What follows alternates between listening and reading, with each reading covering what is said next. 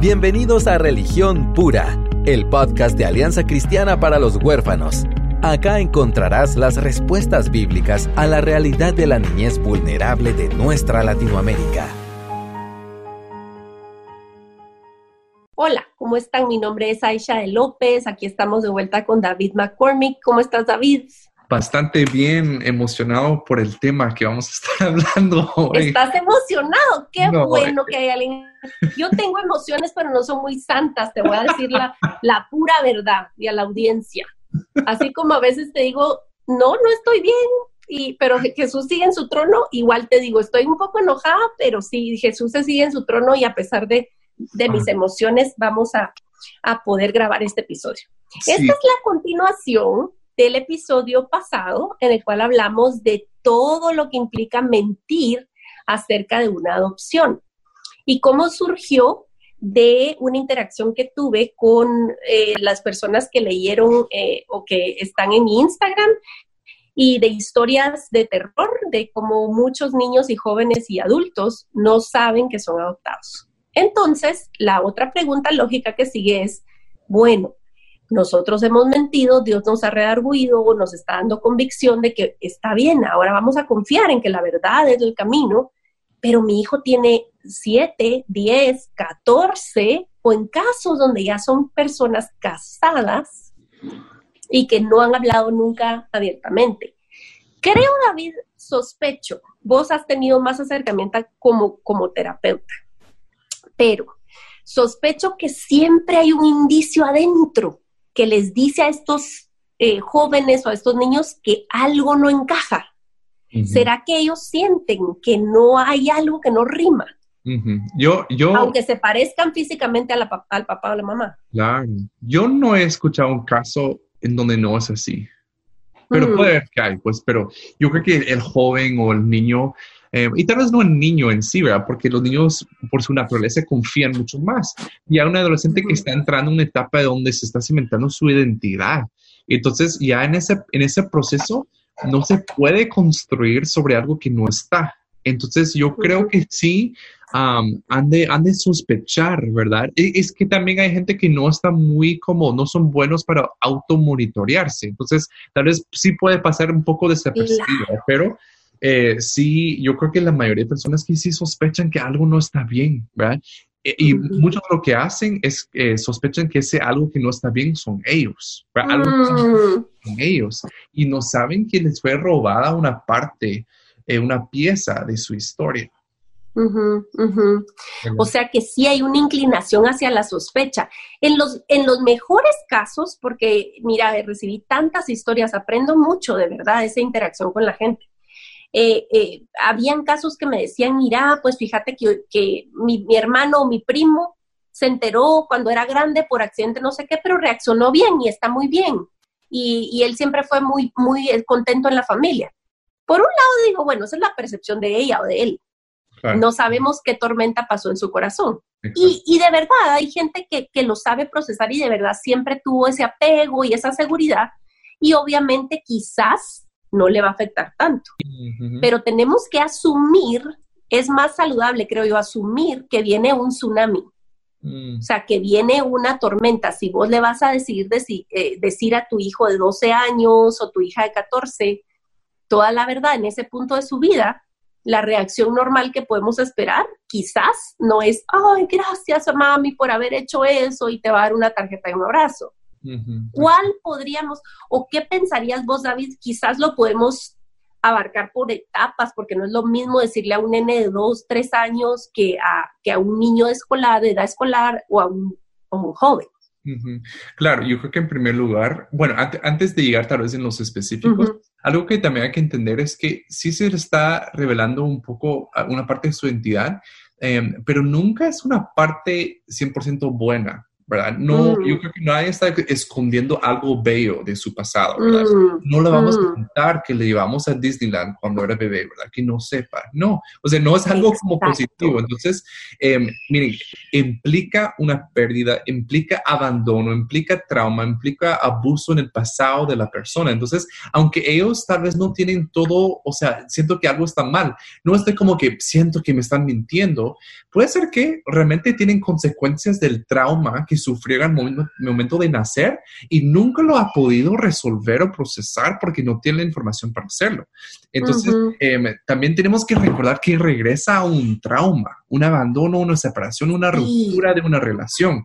Ese daño también hay que trabajarlo. Entonces, sí, es, es multifacético. Qué, qué increíble, David, lo que negar la verdad priva al proceso de sanación porque no puede haber una, un comienzo de sanidad si no existe eh, eh, ese elemento primordial de la verdad. Es decir, yo tengo o sufro de tal miedo, tal cosa, tal otra, y quizás se puede sanar si yo supiera mi origen.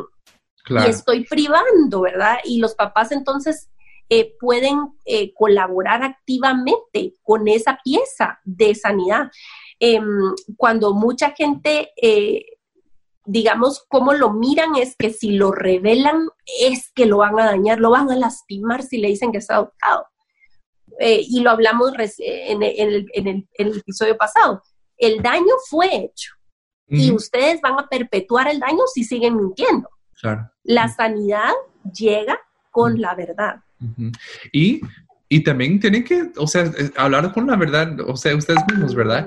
Que este les sí va a causar un daño. Es como cuando se hace una cirugía, el cirujano no está como, ay, no, pero no quiero cortar, qué pena que va, ay, no, y va a quedar una cicatriz, mejor dejemos que ese tumor crezca, porque no, qué pena. Exactamente. Va, va a causar dolor, va a incluso dejar tal vez una cicatriz este, e, el dolor que ustedes van a causar. Pero, por ejemplo, un cirujano dirá, no, si, si de verdad, si no se saca ese tumor, eh, si no se hace la operación, se puede morir, ¿verdad?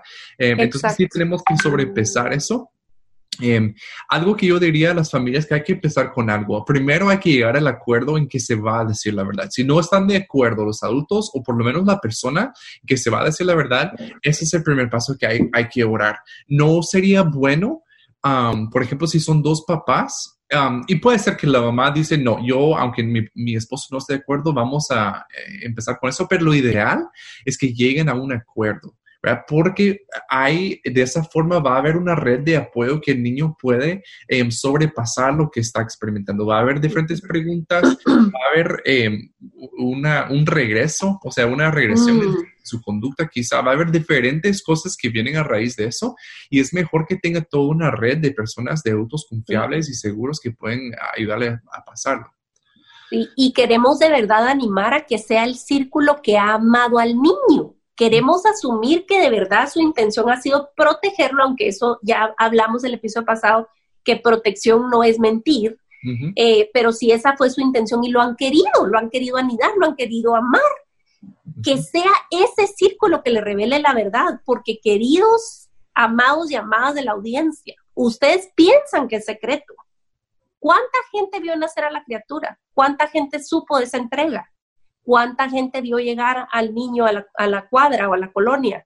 Ustedes piensan que es secreto, pero no es secreto. Para el niño lo es. Y quizás, muy probablemente, lo va a oír de mala manera de alguien que no lo ama.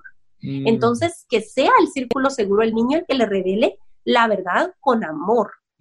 Exacto. Exacto. Y ya yo creo que se preocupan mucho porque como la forma en que se hace, pero de verdad, miren, yo lo que he hablado con familias, eso puede ser que lo que menos importa. O sea, mm. puede ser que de verdad estamos como que tan enfocados, eh, por ejemplo, en la boda, ¿verdad? Estamos tan enfocados, estoy organizando mi boda, pero ¿qué color de esto? ¿Y qué no sé qué, qué tono, no sé? Y la verdad que qué es lo que más importa que se hagan los votos. Eso es como que las, lo que más eh, eh, importa. Entonces sí tenemos que estar como enfocados en eso y no nos perdamos en los detalles, ¿verdad? Si lo hacemos después de su cumpleaños o antes o si, pasa esto o el otro, eh, tenemos que estar en primer lugar convencidos que lo vamos a hacer. Em, luego sí se puede hacer de una forma... O sea, no quiero ser paulatina, ¿verdad? Pero sí se va como que preparando un poquito el terreno. Em, pero el, mejor, la mejor forma, perdón, para preparar el terreno es de que realmente los adultos entren en un lugar donde ellos realmente se han arrepentido por lo que han hecho. Arrepentido. Y el arrepentimiento dice, o sea, yo me, o sea, yo me doy vuelta de esto, lo que hice está mal, no lo está justificando, pero está dispuesto a nombrar lo que es malo, malo está dispuesto y saben en este caso, ustedes no tienen garantía que sus hijos los van a perdonar. Ustedes no tienen mm. garantías que su hijo va a decir, ay, sí, gracias. Ustedes están dispuestos a confrontar las consecuencias a pesar de lo que sean, porque están, mm. o sea, creen que la verdad debe prevalecer. Entonces, el, ese, el arrepentimiento genuino nos lleva a eso, donde estamos dispuestos a enfrentar las consecuencias por, por peor que sean, ¿verdad? Yo creo que los adultos en esta ecuación, los adultos que han recibido el regalo de la convicción de su pecado y de arrepentirse, son los que también han entendido que no se trata de ellos. Entonces, ni en el momento de la revelación van a estar pensando que me va, no me va a querer, que va, no sé qué, sino simplemente ya eh, dicen en inglés, you own it. O sea, te haces responsable y decís, este, este desastre fue porque decidimos mentir y ahora la ruta de sanidad para él o ella es la verdad. Vamos por esa ruta y como decís vos, sin medir las consecuencias para ti, ¿verdad? Y sabe, y entonces David creo que sería bueno, ¿cómo, cómo establecer qué, cuál sería una respuesta típica, podemos decir, por edad.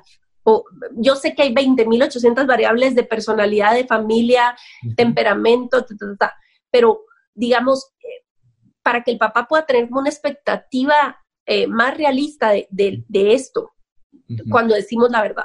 Sí, yo creo que va a haber, eh, en la mayoría de casos, como decía, va a haber niños que no lo procesen en el momento porque no son capaces, o sea, no son capaces que enfrentar algo que les va a abrumar tanto. Así que, ¿qué hacen? Eh, lo, no sé si esa es una palabra, compartimentalizan, o se lo ponen como... Sí, los, lo, lo ponen como en cajitas, en compartimientos. Pues. ¿Verdad? Entonces, sí, ellos en ese momento no lo van a enfrentar, así que ellos son capaces de ponerle una cajita, ¿verdad? En su mente y ponerla a un lado. Entonces, le dicen, miren, nosotros tenemos que decirles algo o decirte algo y esto, esto, el niño dice, ah, ok, está bien.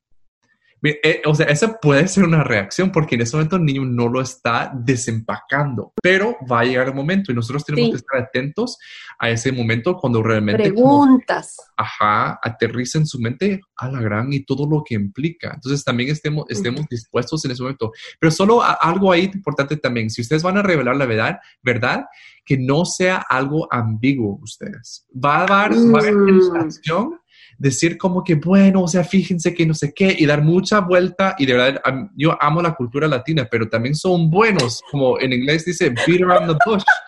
Eh, fíjate que, que, que, fíjate que, en Guatemala no sé cuánto, pues. Fíjate.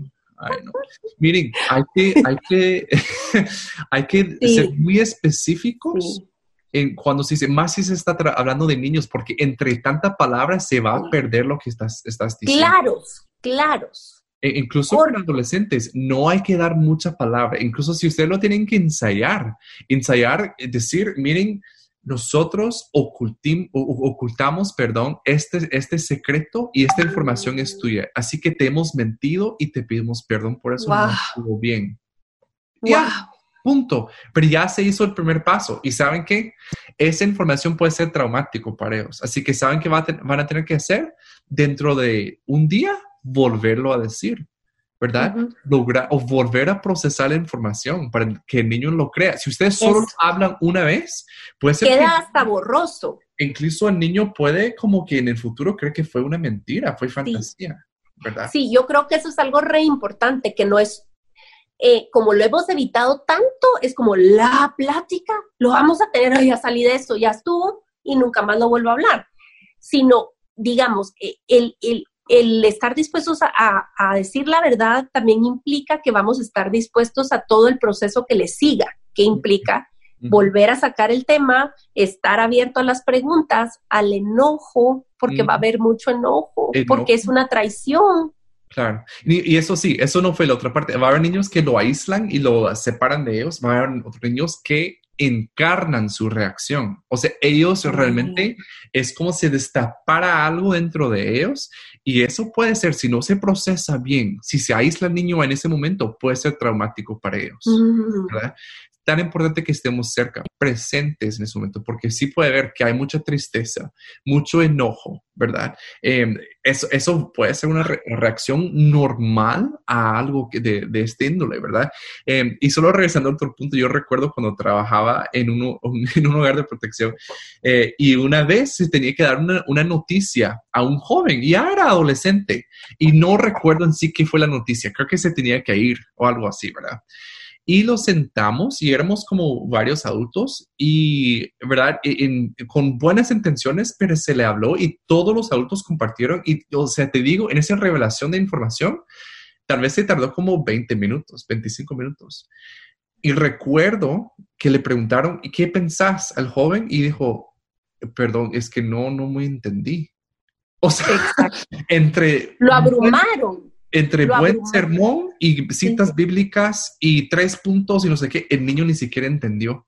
Entonces, lo más importante es que capte la información, seamos claros, específicos, no demos una introducción y conclusión, lleguemos al contenido, decimos, tenemos que decir ocultamos esto, fue, estuvo mal, perdón.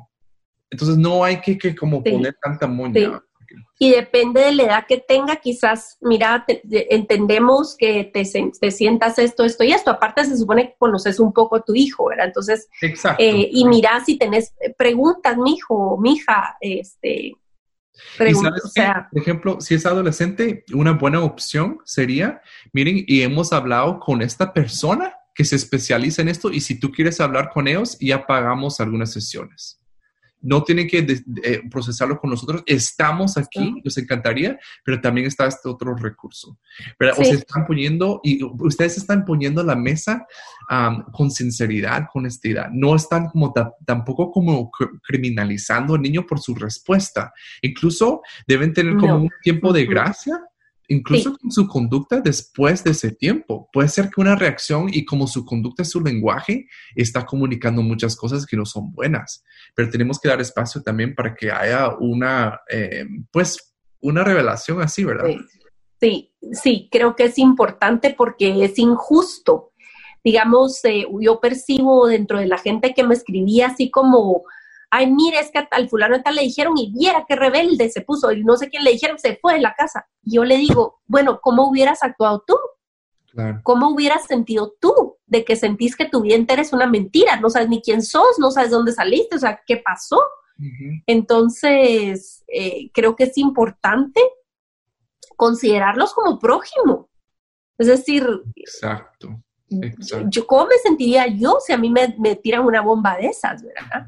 Sí, exactamente. ¿Y qué prefieres? ¿Que el niño o el, adolescente o adulto incluso este, salga furioso de tu casa o que viva encadenado en una mentira por el resto de su vida? Mm. O sea, mm. yo prefiero una reacción fuerte que me ofenda más que viva bajo una mentira, ¿verdad? Sí, sí. David y yo estuvimos participando en un panel el año pasado y una de las eh, e, expositoras era, yo creo que ella también es doctora, no me acuerdo su profesión, pero es profesional, y a una señora de unos sesenta y pico. Y ella eh, nunca supo que fue adoptada. Ella contó su historia y hemos oído tantas historias de gente que se entera en el funeral de sus, de sus papás. Esta señora contó que ella le trató de preguntar a su mamá hasta el último respiro de su vida. Nunca le reveló nada. Ella llegó a enterarse y, la mamá se fue y con la información. Entonces, eh, eso no es justo. Eso no es justo, ¿verdad? Em, porque como dijimos anteriormente, no somos soberanos, no somos, somos todopoderosos y no podemos controlar la historia ni la vida de nadie más. Estamos para acompañarnos y caminar unos con otros en, hacia la sanidad, que es imposible de alcanzar sin la verdad. Eh, entonces, bueno, y creo que es redundante decirlo, pero por aquello de que no nos hayan entendido por nuestra palabrería, porque puede ser, siempre digan la verdad de la adopción, siempre y desde siempre. Si ustedes han tenido la bendición de tener a, esa bebé, a ese bebé desde el primer día de nacido, es que no se va a dar cuenta, es que no se acuerda, no importa, su cerebro lo recuerda y es parte de su historia. Hablemoslo con naturalidad a lo largo del tiempo, así como nuestros nenes biológicos preguntan del día que nacieron y del embarazo y esto, vamos a hablar de la, de la misma manera acerca de la llegada de nuestro hijo por adopción, así es que, él llegara de, recién nacido. Es importante. Sí, no, y, como decía Aisha, sí, como diferentes etapas de desarrollo va a implicar diferentes estrategias, diferente lenguaje que estemos dispuestos, pero saben que eh, podríamos hablar de, diferentes cosas en este podcast, pero también les animamos a buscar ayuda. Si no saben escribir, que nos escriben a nosotros. No podemos em, eh, o sea, tal vez como entrar 100% en el caso, pero eh, estamos dejando muchas notas de voz en estos días con diferentes como consejos cortos. Eh, entonces, sí les animamos también, si quieren eh, un poquito de acompañamiento, tal vez les podamos ayudar, pero de buscar ayuda profesional también ustedes. Es algo serio y amerita una respuesta seria. Entender que esto va a ser un proceso, no se trata de una reunión de revelación, si fueron, eh, si fueron años de mentiras, quizá va a ser años de restauración y recuperación, pero vale la pena. Así es, así es. Estamos nosotros creyendo no en nuestros métodos o filosofías o libros o cuidadores competentes en trauma, sino en la verdad de la palabra de Dios. Exacto, sí. Eh, el método de Dios es mejor que nuestros métodos, eh, el fruto es bueno y perdurable. La mentira salva un ratito, aún sea el ratito toda esta vida, pero para la eternidad estamos equipándonos con la verdad. Entonces, les animamos, cuéntenos sus historias, cuéntenos qué ha pasado, cuéntenos em, si, como dice David, necesitan algún ánimo, eh, tenemos nuestro grupo de apoyo para familias adoptivas y si necesitan hablar eh, pues para eso estamos, ¿verdad? Y obviamente no podemos atender quizás al 100%, pero por lo menos darles una lucecita y buscar una red de apoyo cerca donde ustedes están. Y ahora, pues la verdad, una ventaja del COVID es que se han abierto las fronteras virtualmente, así que hay terapeutas capacitados que pudieran em, asistirlos. Entonces, eh, confiamos en el Señor, confiamos en su palabra, confiamos en su manera de hacer las cosas y sabemos que todas las cosas ayudan a bien, incluso nuestras debilidades y pecados redimidos tienen poder para darle gloria a Dios. Así es, así. Así que ánimo, em, de verdad, e, es, de, es de eh, fuertes y valientes incluso arrepentirse en esto, ¿verdad? Decir lo que yo hice estuvo mal, ¿verdad? Mal. Pero hagamos, esa es madurez para mí. Entonces entremos en ese punto de madurez y espero que podamos ir cambiando la narrativa. Así que cuando ahí se ah. pone en un año otra pregunta sobre esto, ah, que muchas familias pueden decir, en esas estuvimos hace un año, pero gracias a Dios ya estamos al otro lado de la mentira. Amén, amén. Ay, sí, esa es nuestra esperanza. Así que ha sido un gusto, un placer, me siento más liviana, más, más aliviada, más de alguien está escuchando esto, señoras, algo con esto. Mm. Y esperamos de verdad que más niños y jóvenes puedan vivir en la luz, en la verdad y en camino a la sanidad. Así que Dios les bendiga. Esto ha sido otra edición de Religión Pura. Gracias por acompañarnos en Religión Pura, el podcast de Alianza Cristiana para los Huérfanos. Alabamos al Dios de la Biblia quien nos adoptó en Cristo para habitar en familia. Y agradecemos la generosidad de Radios Frater, quien nos recibe en sus estudios para realizar esta producción. Hasta la próxima semana.